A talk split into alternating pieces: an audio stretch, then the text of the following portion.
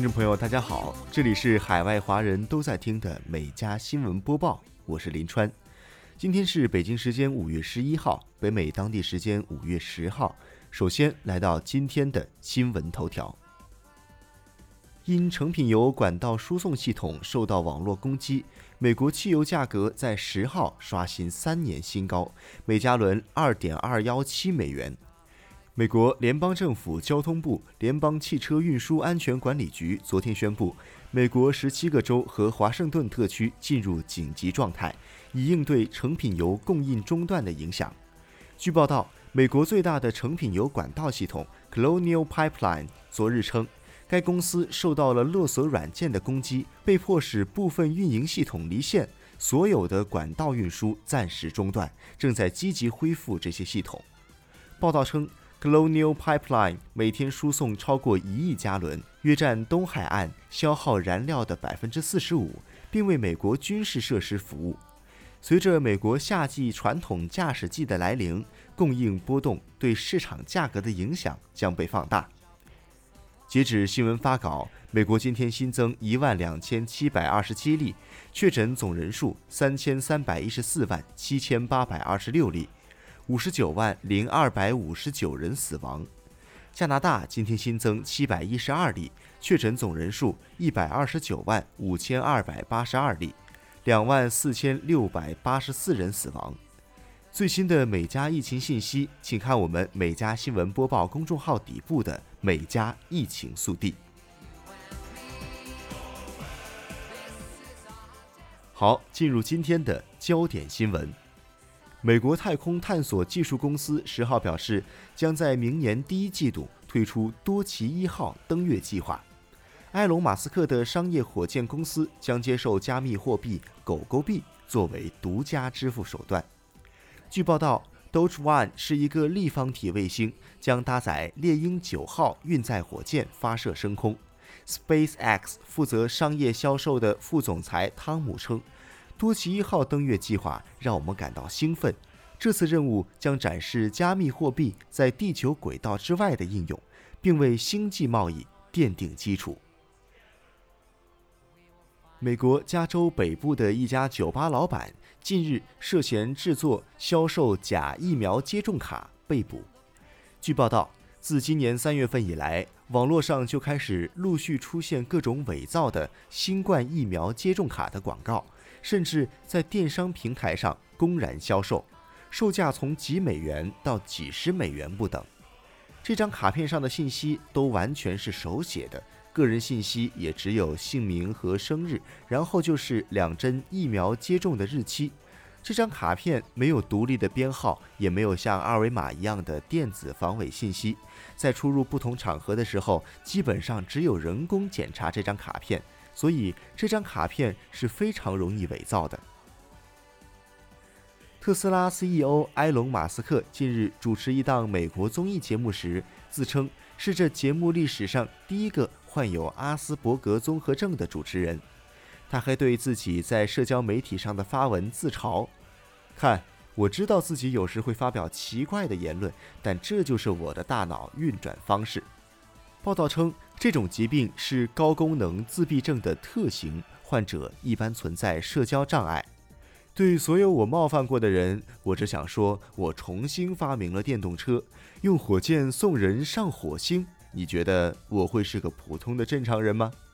马斯克在节目中不断调侃自己。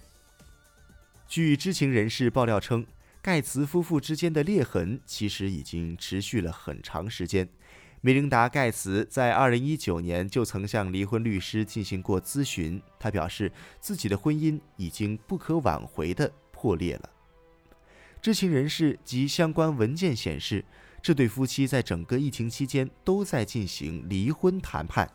虽然盖茨夫妇没有在离婚声明中说明分开的具体原因，但盖茨基金会一名前雇员透露。梅琳达很在意的一个问题是，比尔·盖茨曾与被定罪的富豪性侵犯爱泼斯坦有往来。这位前雇员还说，梅琳达早在2013年就对此表示过担忧。美国蒙大拿州和南卡罗来纳州的州长近日表示，他们计划在六月底切断联邦政府资助的大规模失业救济金。这是最先停发失业救济金的两个州。他们表示，失业救济金使人们无法重返工作岗位，并造成了劳动力短缺。报道称，这意味着蒙大拿和南卡罗来纳的失业工人将不再获得每周三百美元的联邦补贴，而蒙大拿州将为那些接受工作的人提供一千两百美金的奖金。据报道。尽管用于联邦失业救济计划的所有资金都来自联邦政府，但各州可以选择终止其参与。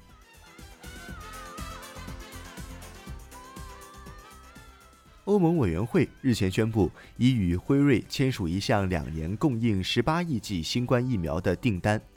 欧盟委员会在上个月指责阿斯利康未能履行最初的新冠疫苗合同后，没有与该公司续签即将于六月份到期的合同。此外，在发现与罕见血栓的潜在联系后，欧盟的几个国家先前已暂停了阿斯利康疫苗的接种。欧洲药物监管机构近日表示，正在审查有关血栓的事件报告。该机构强调。接种阿斯利康疫苗的好处仍大于风险，因此建议继续为成年人注射。全美音乐奖官网十号公布，美美泰勒·斯威夫特获得今年全英音乐奖最高荣誉——全球偶像大奖，成为首位获得该奖的非英国艺人。据全英音乐奖数据，美美是截止目前二零二一年英国唱片销量最多的艺人。且现在在全球已经销售超一点一四亿张专辑，流媒体数据已超七百八十亿。据悉，梅梅是第一位获得该成就的女歌手。此前获得该奖的艺人还有埃尔顿·约翰、罗比·威廉姆斯和大卫·鲍伊。美国密苏里州保育部近日组织了一场火鸡狩猎活动。一名猎人错将一名徒步者当成火鸡，开枪击中徒步者胸膛，徒步者情况严重，被送往医院抢救。报道称，有目击者认为这起事故反常，因为徒步者往往会身着鲜艳衣服，以避免被错认。目前，当局正在进行调查。美国路易斯安那州一对十八岁双胞胎获得超过两百所大学提供的约一点五亿元的奖学金，两人分别以四点零和三点九五的分数高中毕业。他们表示，双方一直以来相互竞争又互相鼓励。他们决定选择加州大学洛杉矶分校攻读数学和科学，并计划未来向医学领域发展。美国伊利诺伊州一名48岁男子于上世纪90年代因一名11岁女孩遭谋杀被判入狱，二十年后，法院改判他无罪，并于次年将其释放。男子获得约1.28亿元的补偿。据报道，该男子与在狱中结识的狱警一同创立一家理发学院。男子表示，他在监狱中见到了许多人，想为他们做点什么。他希望理发学院能帮助迷茫的人重获新生。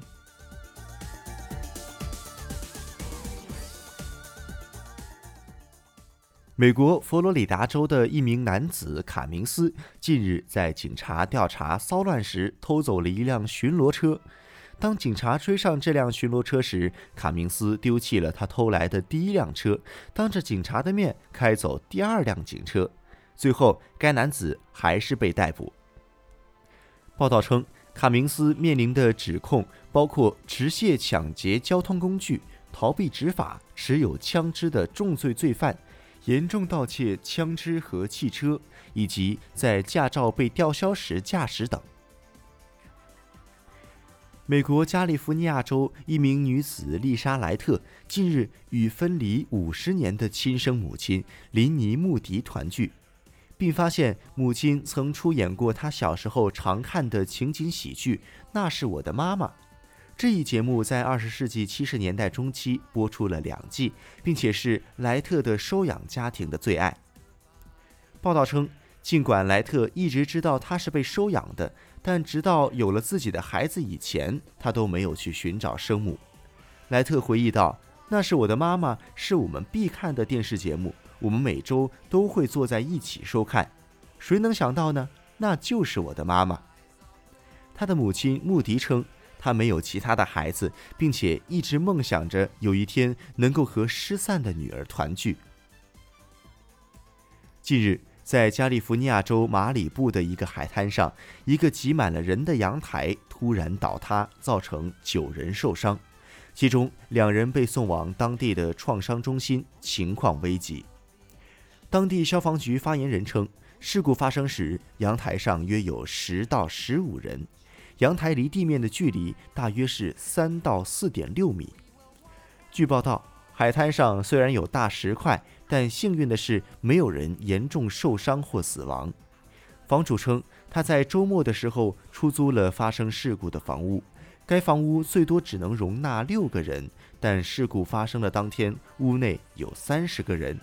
据悉，这三十个人聚集在房间内举行生日派对。美国费城一座百年教堂昨日突发大火。火势蔓延整座教堂，浓烟直冲天际，大量消防人员赶赴现场控制火势，十数水炮齐下将大火扑灭。报道称，火灭后教堂仅剩下石头外墙。据报道，该教堂始建于1885年，对当地民众颇具意义。大火未造成人员伤亡。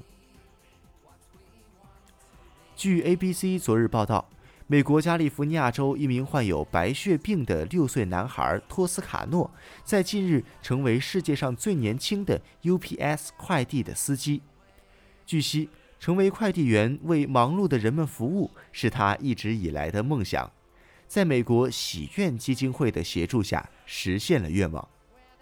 托斯卡诺高兴地说：“我真的很喜欢，这太酷了。”目前，托斯卡诺穿上特制制服，开着一部为他量身打造的迷你版运货车，在一名快递司机的协助下，一同将包裹运送给当地警察和其他人员。喜愿基金会执行长斯托罗说：“托斯卡诺做的不仅是运送包裹，他还为整个地区带来希望，这是不可思议的力量。”好了。以上就是今天美家新闻播报的全部内容，我们明天再见。